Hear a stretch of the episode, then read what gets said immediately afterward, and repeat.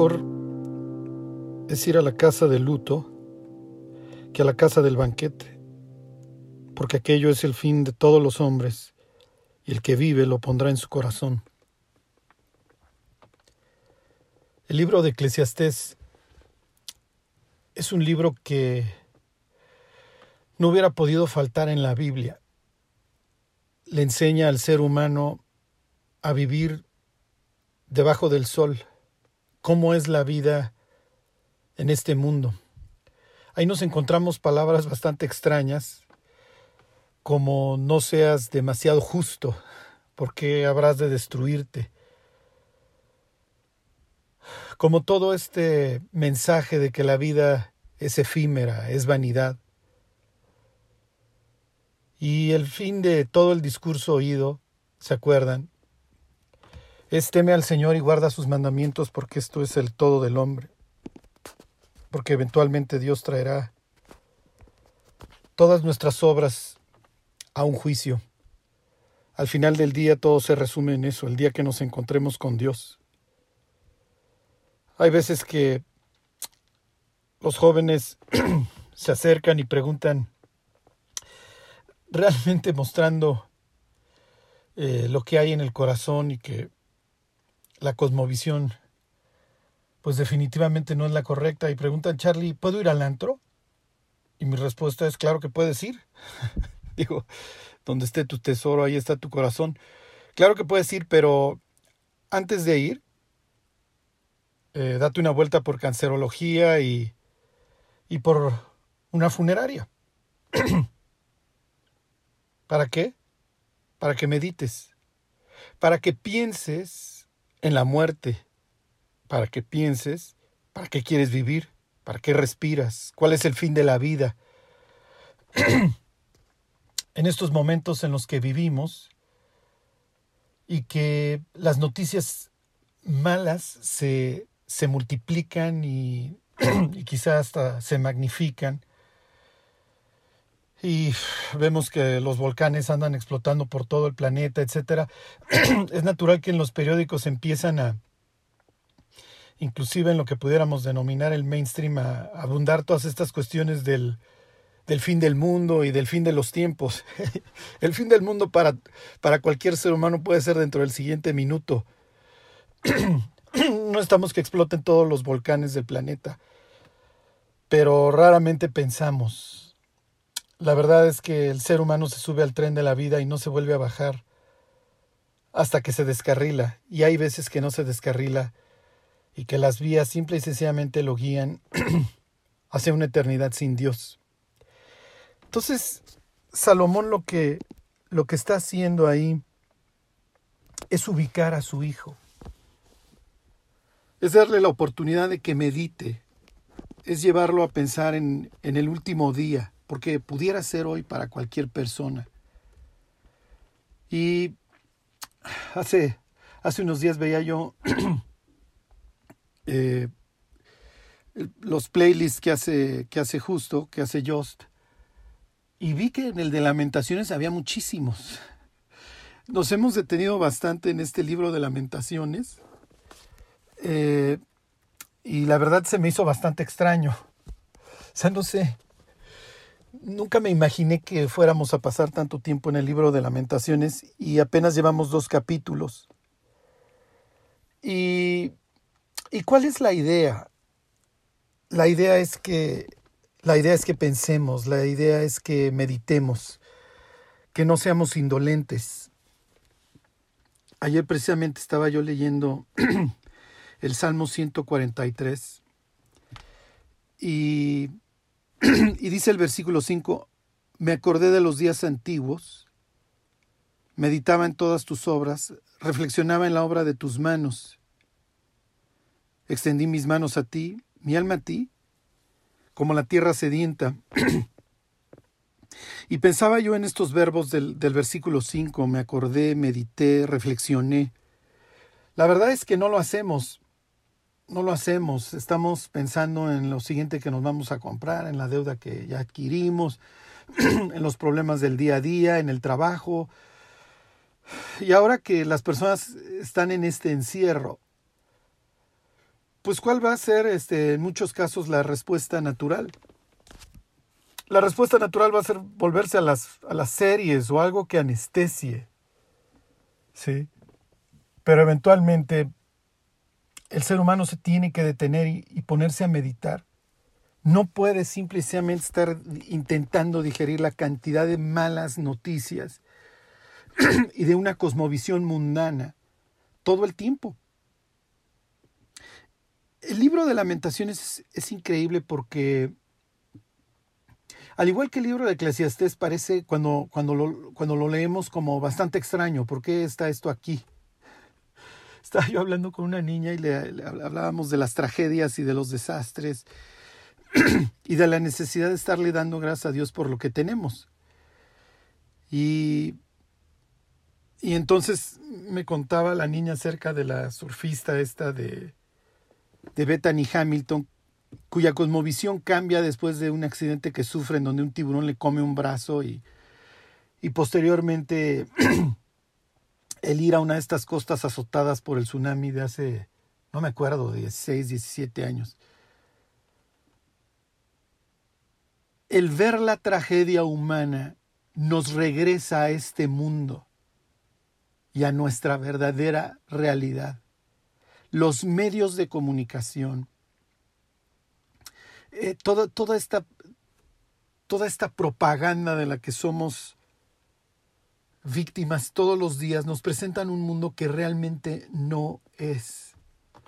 Después de la caída Dios le dice al ser humano, Dios le dice al hombre, que la tierra le producirá cardos y espinos y, que con el sudor de su frente se va a comer el pan. Ya no estás en el paraíso, Adán. Y no se refiere simplemente a las espinas de las rosas. Vas a un lugar agreste, vas a un lugar feo, vas a un lugar duro. y la primera vez que lee uno el Génesis y te habla de la muerte, cuando después de la caída, cuando llegas al capítulo 4, el primer muerto que esperas ver es Adán. No, el primer muerto es un asesinado. Su propio hermano lo mata y no lo mata por robarle nada, lo mata por envidia.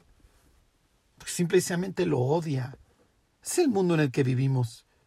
Pero claro, hey, James Bond siempre va a ser joven, por eso hay que estar sustituyendo a Sean Connery por Roger Moore y luego por, por el que sea. Y nunca le va a dar sida, por más que se acueste con, con todas y nunca le van a dar un balazo y nunca se va a lastimar. Y en las telenovelas, pues rara vez las personas se mueren de sida o, tienen o se están quejando de la fiebre que les produjo la sífilis o el papiloma humano. Los protagonistas siempre suelen tener la vida más menos hecha. Son hermosos. Y ese es el mundo que el diablo se ha dedicado a proyectar a, nuestras mentes. ¿Hay ¿Quién quiere pensar en lamentaciones? ¡Qué horrible! Vamos a hablar de fiesta, vamos a hablar de alegría, pero esto destruye al ser humano, lo arrasa. Es meter a un hámster a una jaula, es subir a un perro a una caminadora, es ponerle con una caña de pescar enfrente a un caballo una zanahoria que nunca va a alcanzar. Y se va a frustrar y se va a deprimir cuando no lo alcance y se va a morir intentando alcanzarlo. Premisas falsas, conclusiones falsas. El libro de lamentaciones arranca con unas palabras espantosas que bien pudieran describir hoy a la humanidad. ¿eh? Si mal no recuerdo, y ahorita se los leo, está ahí en el capítulo 1. sí, en el versículo 12. ¿No os conmueve a cuantos pasáis por el camino? Sí, sí, Jerusalén fue tu culpa, sí, sí, judíos fue su culpa, se portaron desleales contra Dios, hicieron un destrozo, hicieron una masacre. Digo, de entre todas las chuladas que llevaban a cabo, estaba el infanticidio, una bola de enfermos. Pero finalmente los arrasan y ahí están los cadáveres de los niños de pecho tirados. Ahí están los gritos, ahí están los lamentos. Y pregunta el autor de Lamentaciones, ¿no os conmueve a cuantos pasáis por el camino? El mundo siempre ha sido un sitio indolente. Pero Dios no está esperando eso de su pueblo. Al contrario, la idea de Israel era que los pueblos vecinos vieran que era un pueblo sabio. Ciertamente pueblo sabio, nación entendida es esta. Esa era la idea de parte de Dios. Que los pueblos vecinos llegaran a esas conclusiones. Eventualmente lo lograron y les duró muy poco el gusto. Ahí fue la reina de Sabá. Ahí, iban algunos a oír la sabiduría de Salomón, pero Salomón no tardó mucho en corromperse. Y todo ese proyecto se vino abajo, en un descenso cada vez peor hasta que acaba en la escena que hemos estado estudiando. Este libro de lamentaciones, un poema que intenta darle sentido a la tragedia, ¿se acuerdan? Lo voy a, poner, lo voy a intentar poner en papel, en tinta y papel a esta desgracia, a esta tragedia. Le voy a intentar dar forma. Y el autor hace su, su, su poema alfabético. ¿Se acuerdan? Los primeros dos capítulos tienen 22 párrafos, 22 versículos. Y cada uno de los párrafos va, está ordenado en sentido alfabético. La primera letra de cada párrafo es A, B, C, lo que sería para nosotros, para los judíos, para los hebreos, Aleph, B, Gimel, Lamed, bla, bla, bla. Y luego en el capítulo 3 volvemos a tener 66 renglones.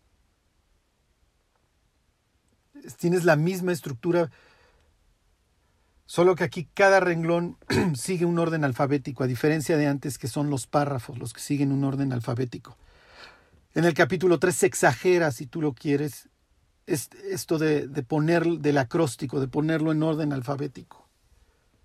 Parece que el autor ya no sabe cómo entretenerse para darle sentido a lo que está viendo. Como muchos, los israelitas nunca pensaron que Dios eventualmente cumpliría su palabra. Y ahora lo que ven es el templo, el templo quemado. Esto no puede estar pasando, ahí vive, Dios, o se supone que vive nuestro Dios. Sí, un Dios con el cual siempre fueron infieles, que finalmente capítulo 8 de Ezequiel en adelante, acabó agarrando sus cosas y se fue. Si se acuerdan en su momento cuando vimos estas pláticas de que la gloria de Dios abandona el templo, ahí Ezequiel deja un dato bastante extraño. Dios deja el templo y se va al, al monte de enfrente. Lo mismo que hace Jesús. He aquí vuestra casa os es dejada desierta. Sale del templo. Los discípulos todavía le hablan de la magnificencia del templo. Se parecen a sus paisanos de 580 años, 600 años antes. Va al monte de los olivos y les dice, no quedará piedra sobre piedra. Ahí estaban todas esas cláusulas del pacto que amenazaban con la ruina. Levítico 26, Deuteronomio 28. Pero Israel se había podrido. Había caído en una corrupción de lo más baja. Y la verdad es que así se pudren todos los pueblos. Así puedes ver la putrefacción de la humanidad, del mundo completo en el siglo XXI. Poco a poco, pero de manera segura. Se destruye la familia. Eso lo puedes ver en una agenda clarísima desde los años 50 del siglo pasado para acá. Se destruye la niñez y se despliega todo un mensaje de propaganda a favor de una cultura contra Dios.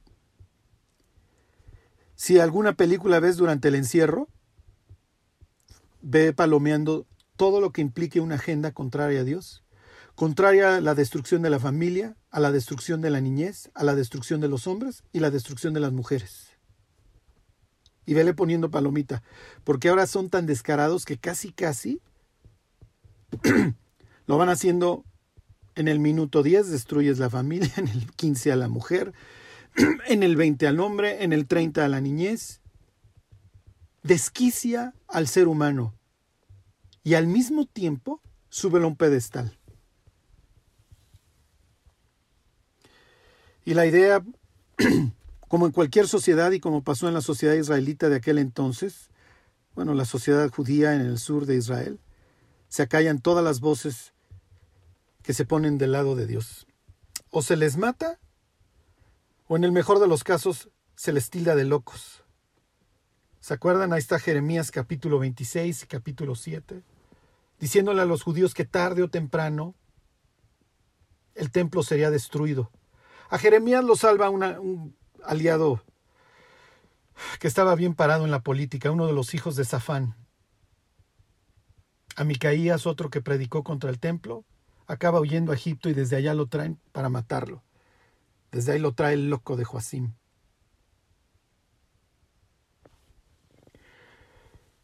Y a Jeremías se le va a tildar de un loco. Léanse al rato ahí, si mal no recuerdo, es el capítulo 3 del Evangelio de Marcos, en donde la familia de Jesús va a buscarlo para institucionalizarlo. el Señor se volvió loco. Anda con sus aires mesiánicos y de grandeza diciéndole al pueblo que es el enviado de Dios. Para Israel, como para todos los seres humanos que mueren sin Cristo, se, le, se les hace tarde. Eventualmente la copa se derrama y ya no hay regreso.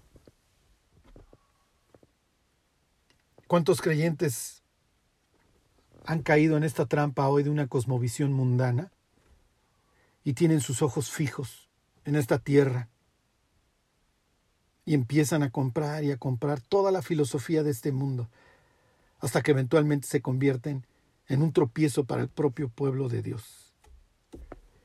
Dice ahí primera de Juan que si ves a tu hermano cometer pecado que sea de muerte, ya ni pidas por él. Me acuerdo de una persona que siempre me preguntaba, Charlie, ¿cuál es el pecado de muerte? ¿Cuál es el pecado de muerte? Tengo miedo que Dios me vaya a matar. El pecado de muerte solo lo puede cometer un creyente, y aquí me estoy refiriendo al pueblo de Dios. ¿Y qué implica? Que simplemente la vida de esa persona sea tan dañina para el pueblo de Dios que Dios se lo lleve. ¿Se acuerdan? En el caso de los corintios es llegar a embriagarse a la cena del Señor. O sea, ¿qué tanto ya está uno tan mal que te reúnes alrededor de Cristo para recordar que Dios vida por ti y ahí te echas, te echas tus quiebres. O sea, hablando, o sea, ¿qué clase de tropiezo? Me decía una vez una persona, Charlie, si yo me aparto de Dios, no me voy a ir de la iglesia, me voy a quedar a hacer daño.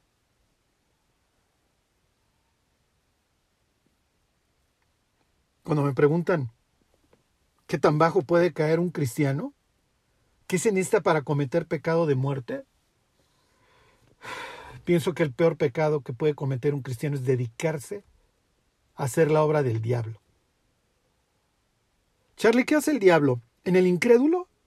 Dice 2 de Corintios 4:4, se dedica a cegar el entendimiento de los incrédulos, para que no les resplandezca la luz del evangelio de Cristo, y en el creyente a destruir su testimonio. Y a veces ve uno ya a ciertas congregaciones llevar a cabo llevar a cabo eso con una ausencia total del temor de Dios. Ahora que ahora que que estudiamos lamentaciones me pongo a pensar cada uno de nosotros tiene la capacidad para convertirse en un destructor de todo lo que Dios ha hecho. Está en nuestra naturaleza. Por eso, por eso este libro es básico. Y no lo vayamos a olvidar jamás. En este capítulo 3 que ahora vamos a ver del libro de lamentaciones, hay unas palabras famosas. Las más famosas del libro de lamentaciones.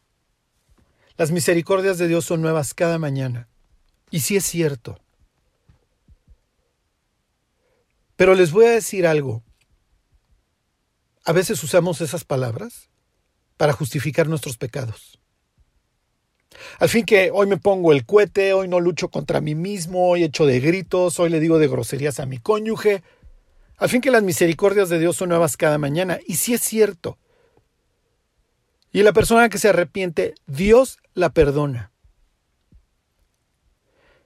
Pero quiero decirles algo, Dios es muy sabio. Y el poeta que escribió esta que escribió este libro, que escribió esta maravilla, tuvo bien escribir esas palabras en medio, en medio del poema. Después de que el autor escribe que las misericordias de Dios son nuevas cada mañana y que ahora va a levantar sus brazos y su corazón al Señor y que se va a arrepentir, no creas que volteas la página al capítulo 4 y ya todo es color de rosa. No, capítulo 4 y 5 siguen siendo de dolor. La vida de este hombre está destruida. Le dio le dio en la chapa a todo, caput. Sí, sí está en el cielo, sí, sí es un gran hombre. Pues no se trata de que caigamos hasta lo más bajo. Nunca lo olvidemos los pecados llevaron al Hijo de Dios a quedar desfigurado, colgado entre el cielo y la tierra, para luego recibir la descarga de toda la ira de Dios. Isaías 53:10. Con todo, quiso Jehová sujetarlo a padecimiento. El Padre sujetó a Cristo al infierno, lo molió, lo destruyó, Lo llevó a las tinieblas, a la soledad, a la ausencia de todo, por nuestros pecados.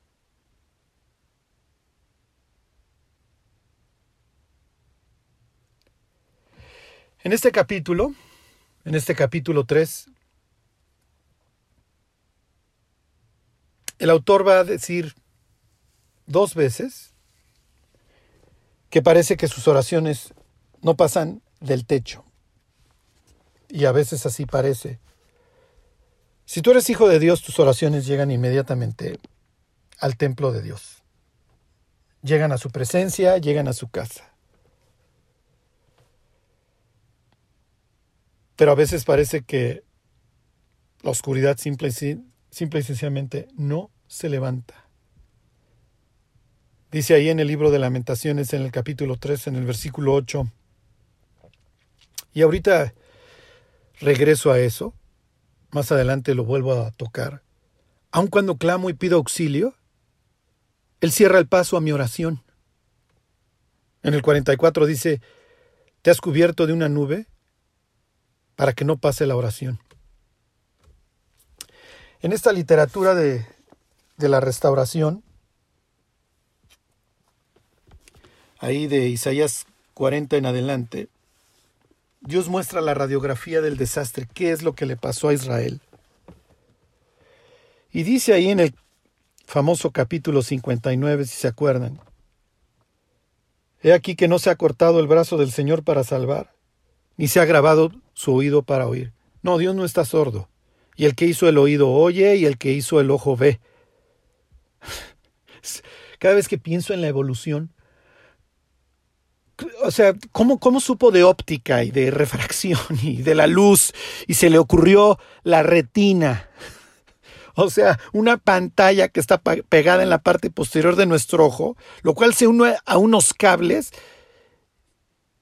que luego posteriormente nuestro, nuestro cerebro traduce en imágenes. Sí, sí, pero es mucho más fácil negar a Dios y pensar que soy un chango y así justifico mi vida y mis pecados. Como decía un famoso evolucionista, creo en la evolución porque la otra opción me condena. Llegar a esta conclusión de que no hay, perdón, de que hay información sin fuente. Porque eso tienes que creer, ¿eh? Eso tienes que creer. Y pregunta un salmo, ¿el que hizo el ojo no ve? ¿El que hizo el oído no oye? Dios está perfectamente sano de la vista y del oído. y su brazo es total y perfectamente capaz de salvar. Y dice ahí Isaías 59.2, pero vuestras iniquidades han hecho división entre vosotros y vuestro Dios, y vuestros pecados han hecho ocultar de vosotros su rostro para no oír. Y luego dice, porque vuestras manos están contaminadas de sangre. Piensen en el infanticidio que llevaban a cabo los, los judíos. Esto es ridículo. Pero bueno, si se acuerdan, el racional es matar a un inocente para como sacrificio a los dioses y mandar un alma inocente que, que interceda por nosotros en el más allá. Claro, claro que sí.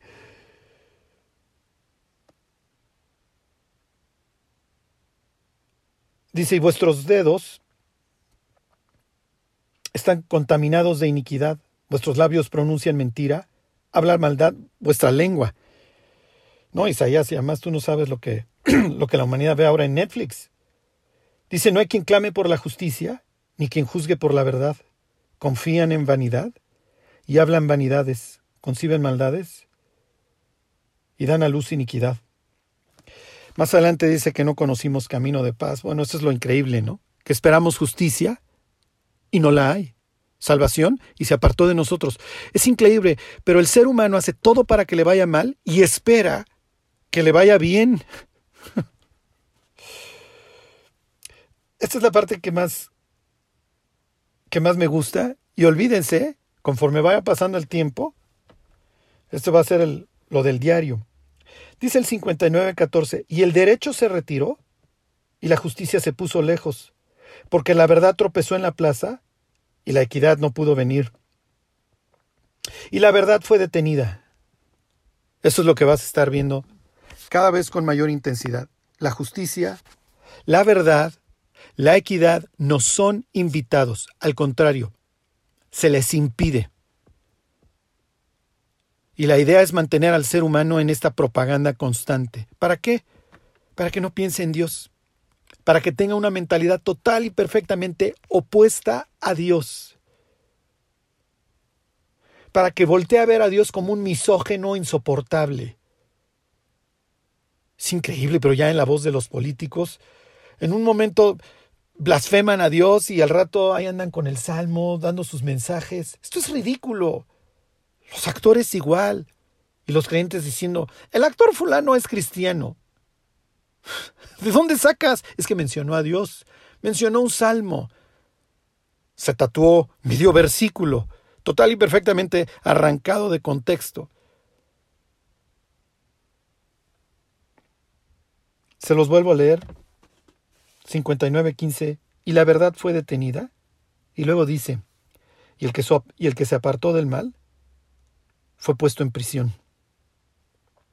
Y lo vio Jehová y desagradó a sus ojos, porque pereció el derecho. Se murió la justicia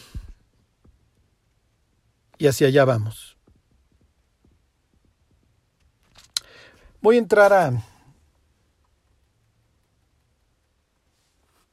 al capítulo 3 y nada más les hago un recuento del 1 y 2, ¿se acuerdan?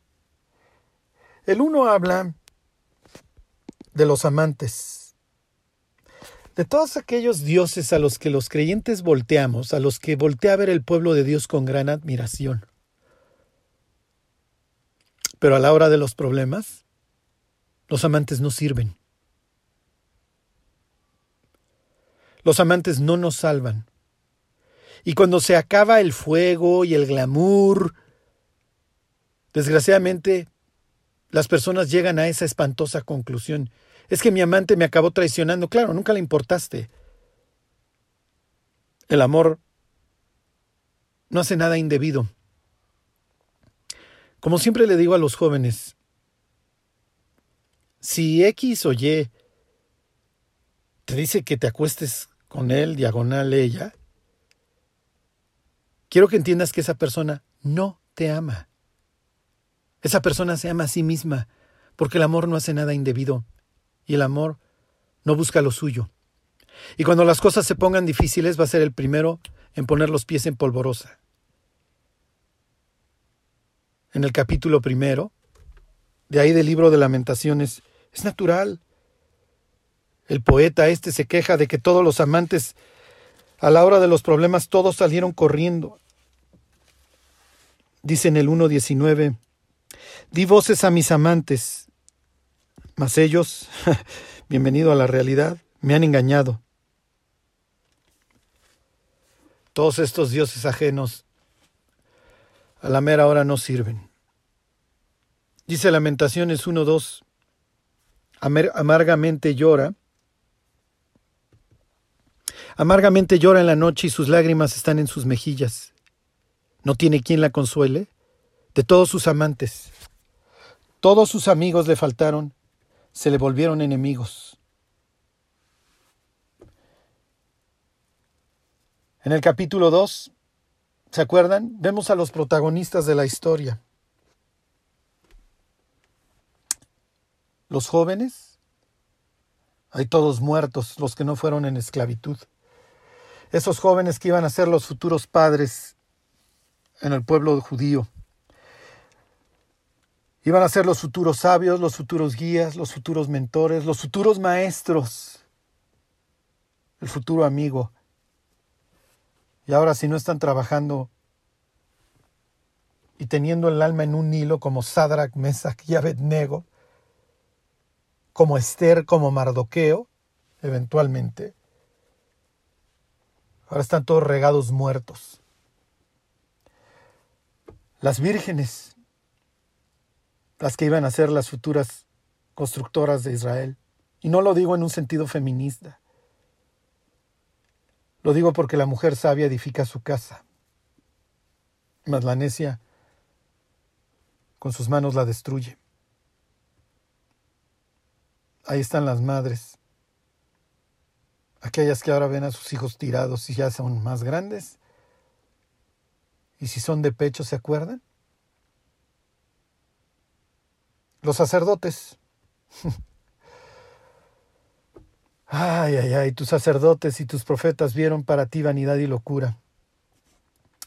Los sacerdotes, los que debieron de haber sido los labios que derramaban el conocimiento de la ley. Los niños, los de pecho. Los ancianos, los que se debieron de haber dedicado a hacer volver al, al pueblo a los caminos, ¿se acuerdan? A los caminos antiguos. Váyanse a los caminos y vean y pregunten, decía el libro de Jeremías, cuál sea el buen camino y andad en él, y hallaréis descanso para vuestras almas. Pero no quisieron. Y los gentiles, a los que se les negó la oportunidad de ver al pueblo de Dios caminando a su luz. Unos, simple y sencillamente caminando de largo, totalmente indolentes, otros participando en el saqueo, las violaciones y la destrucción. Finalmente los profetas y los sacerdotes, como les digo, vieron para su pueblo vanidad y locura. ¡Hey, tú eres lo mejor! Tú eres lo máximo. Todos estos mensajes positivos que destruyen la vida del ser humano. El ser humano no fue hecho para la autoadoración. Por eso es que Dios, perdón, le ordena al ser humano que adore a Dios. Porque la adoración de cualquier otra cosa intoxica a la humanidad. Olvídense hoy en este ambiente de likes y de retweets y de views y de todo esto. En donde tenemos hoy a muchos jóvenes viviendo una película constante y una proyección constante de su vida sujetos a una presión y a una vanidad que nunca debió de haber tenido lugar. Les leo, si todavía no se han deprimido, el capítulo 3, el versículo 1. La palabra humano en la Biblia es Adam, quiere decir, este, ¿se de Edom? Rojizo. Dios más o menos le dice a Adán que el día que peque lo convierte en cancha de tenis, de arcilla. Y esa es la idea, eres polvo. Eres polvo, Adán. y el día que te separes de mí, regresarás a Él. Y tu vida se va a volver vana. Y como dice la canción, serás polvo en el viento. A veces, muchas veces en la Biblia se dice así de los hombres, refiriéndose a los humanos, Adán, el hombre. Cuando habla de un hombre masculino, muchas, la mayoría de las veces es Ish. Y raras veces es Geber. Geber hasta la fecha se, se usa. Ajá. Pero Geber también puede ser eh, valeroso, es una persona valiente. Y así se denomina el poeta que va a empezar a hablar ahora en este poema en primera persona. Dice el 3.1, yo soy el hombre que ha visto aflicción bajo el látigo de su enojo. Si su, su vara me guió y me llevó en tinieblas y no en luz. Ciertamente contra mí volvió y revolvió su mano todo el día. Les voy a leer literalmente, denme un segundo, Lamentaciones capítulo 3, versículo 1.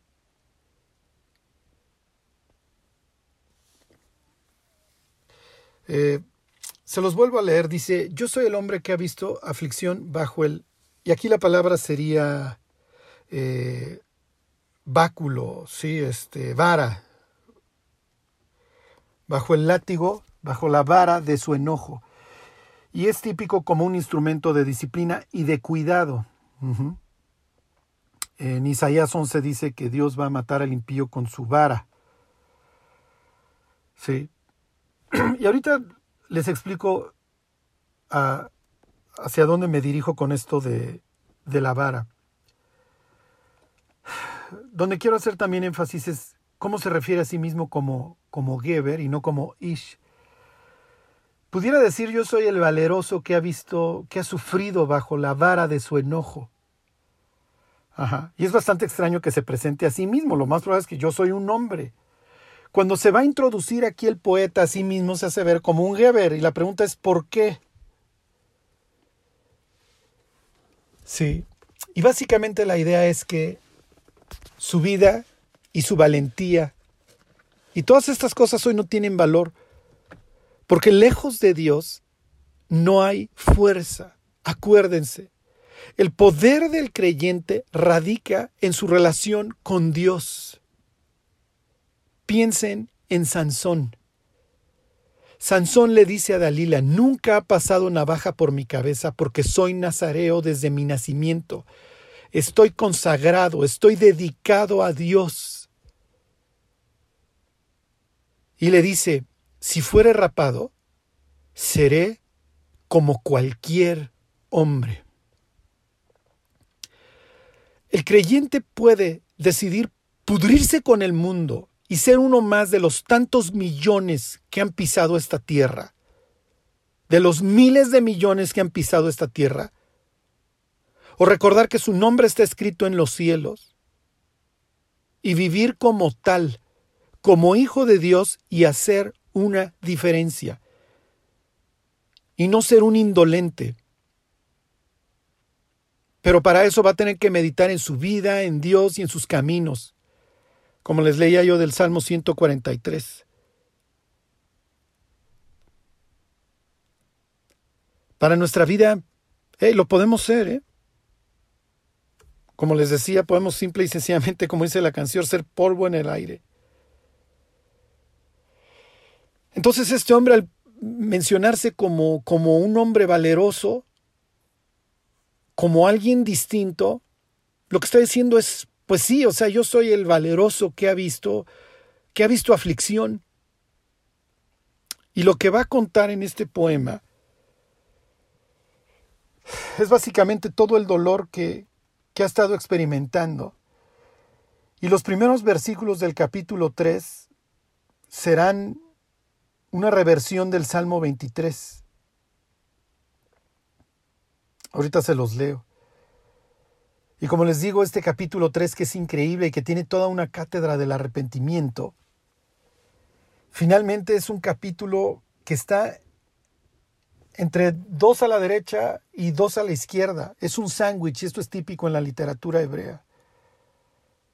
Es un poema con dos extremos similares que además bien representa a aquellos que por su pecado han sido destruidos. De un lado, recordar todo el daño, todo lo que pasó, el arrepentimiento, y luego alzar los ojos con una nueva vista, si tú quieres, con vista renovada. Pero después del arrepentimiento, seguir viendo la destrucción. Si es cierto, antes de la conversión hay destrucción y después de ella la puedes ver. Pero una vez que nos arrepentimos tenemos de dos. O nos ponemos a llorar o arrancamos la restauración. Piensa en el hombre que destruye su vida y su familia, y no me refiero solo desde el punto de vista económico, o ni siquiera desde el punto de vista económico. Y después del arrepentimiento con miedo y con renovada vista, observa la estela de daño que ha dejado. Pero bueno, finalmente al voltear a ver la destrucción que ha dejado, puede escuchar estas dos palabras de parte de Dios. Dios habla dos palabras en todo el libro de lamentaciones. Están en el capítulo 3, en el versículo, sin mal no recuerdo, 57. No temas. Cada uno de los creyentes después de nuestra conversión, pues sí, volteas y ves todo el daño que has hecho. Y hay de dos. O te pones a chillar y te, y te flagelas, o escuchas esas dos palabras de parte de Dios, no temas. Y alzas los ojos y ves a Jesús con un ladrillo en la mano diciéndote, vamos a reconstruir. Oye Dios, pero es que destruí kilómetros de muralla. Bueno, pues vamos a empezar. La literatura de la restauración es increíble capítulo 40 de Isaías empieza diciendo, Consolaos, consolaos, pueblo mío, dice vuestro Dios. Hablad al corazón de Jerusalén. Decid a voces que su tiempo es ya cumplido, que su pecado es perdonado, que doble ha recibido de la mano del Señor por todos sus pecados. Me aprendí el versículo, fue de los primeros que me aprendí, escuchando el Mesías de Händel. Así arranca. Díganle a Jerusalén que ya la perdoné, que ya pasó el tiempo del juicio y que es momento de empezar a restaurar.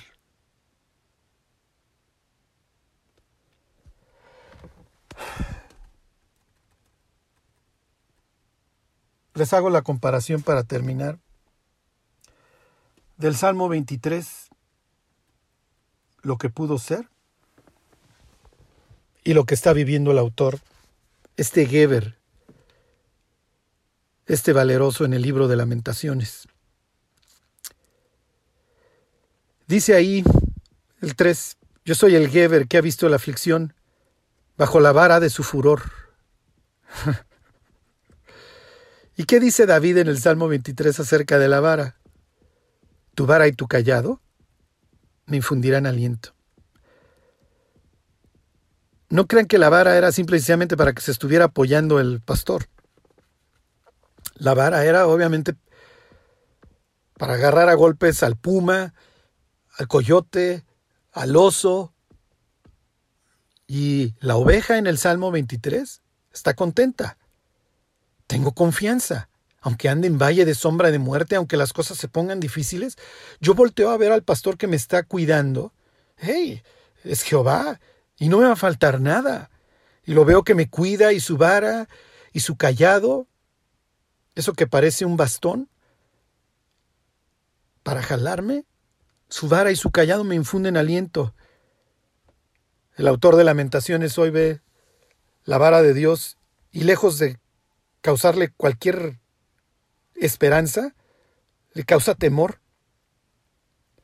Él ha visto la aflicción debajo de ella. Dice ahí, en lugares de delicados pastos, me hará descansar. Y en el libro de lamentaciones dice, Él me ha llevado y me ha hecho andar en tinieblas y no en luz. Las sendas de justicia ya no es el camino por el que andan las ovejas de Israel. Ahora andan en tinieblas y no en luz. Uno de un salmo dice, envía tu luz y tu verdad y éstas me guiarán. Ahora estas ovejas simplemente caminan en tinieblas. David podía decir, Jehová es mi pastor, nada me faltará. Y el autor de Lamentaciones dice ahí capítulo, perdón, 3.3 en adelante, ciertamente contra mí ha vuelto y revuelto su mano todo el día. Ha hecho que se consuman mi carne y mi piel, ha quebrado mis huesos. Me ha sitiado y rodeado de amargura y de fatiga. La oveja, en el Salmo 23, podía decir con gozo que iba que en lugares de delicados pastos descansaría y sería pastoreada junto a aguas de reposo. Ahora dice en el libro de lamentaciones, en lugares tenebrosos me ha hecho morar, como los que han muerto hace tiempo. Con muro me ha cercado y no puedo salir, ha hecho pesadas mis cadenas. Aun cuando clamo y pido auxilio, Él cierra el paso a mi oración. Sí, ahora todo te falta. Ahora parece que Dios ya no te escucha. La oveja podía decir con gozo en el Salmo 23, me guiará por sendas de justicia por amor de su nombre. Pero ahora, el poeta en el capítulo 3 de Lamentaciones dice, ha cerrado mis caminos con piedra labrada, ha hecho tortuosos mis senderos. Tu vara y tu callado me infundirán aliento, y ahora Dios es para mí como oso en acecho, como león en lugares ocultos. Lo que la vara ahuyenta es en lo que ahora Dios se ha convertido para este hombre. David podía decir, aderezas mesa delante de mí en presencia de mis angustiadores, unges mi cabeza con aceite, mi copa se está desbordando. Y aquí el poeta dice, ha desviado mis caminos y me ha destrozado. piensa en piensa en abundancia, ¿eh? Me ha dejado desolado, ha entesado su arco y me ha puesto como blanco de la flecha. Hizo que penetraran en mis, en mis entrañas las flechas de su aljaba. He venido a ser objeto de burla de todo mi pueblo, su canción, todo el día. El poeta dice ahora que el pueblo se burla de él. Si lees la English Standard Version, dice que las gentes son las que se burlan de él. Los judíos no sabían qué hacer con este 3.14. ¿Cómo es posible que se sigan burlando de este hombre? Su propio pueblo. Cuando estaba preparando el estudio, y leí el primer versículo. Soy el hombre que ha visto la aflicción debajo de, su vara. Me venía una pregunta. ¿Este hombre era justo antes de la race y ahora es simplemente un colateral del pecado de su pueblo? ¿O era uno más que estaba en la fiesta y ahora viendo la destrucción se ha arrepentido aparentemente como sea, es el que va a invitar a su pueblo más adelante en este capítulo 3 al arrepentimiento. Y esta es de esas preguntas reservadas para el cielo. ¿Tu pueblo, aún en la destrucción, se seguía burlando de ti? ¿O te referías a las gentes, a los extraños? La verdad es que nuestros pecados pueden dejar colaterales nuestros hijos, nuestros cónyuges, las personas que nos ven. Dios ha puesto en nuestras manos el Ministerio de la Reconciliación.